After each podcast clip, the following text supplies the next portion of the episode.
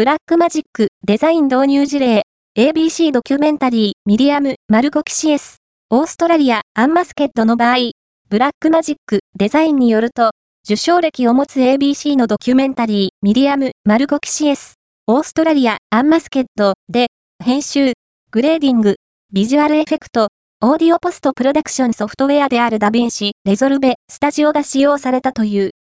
3パートからなるこのドキュメンタリーシリーズのミキシングを担当したマーク・タナー氏は、ポストプロダクションのサウンドミキシングとマスタリングで、ダヴィンシ、レゾルベ、スタジオのフェアライトページ、およびフェアライト、デスクトップ、カンソールを使用した。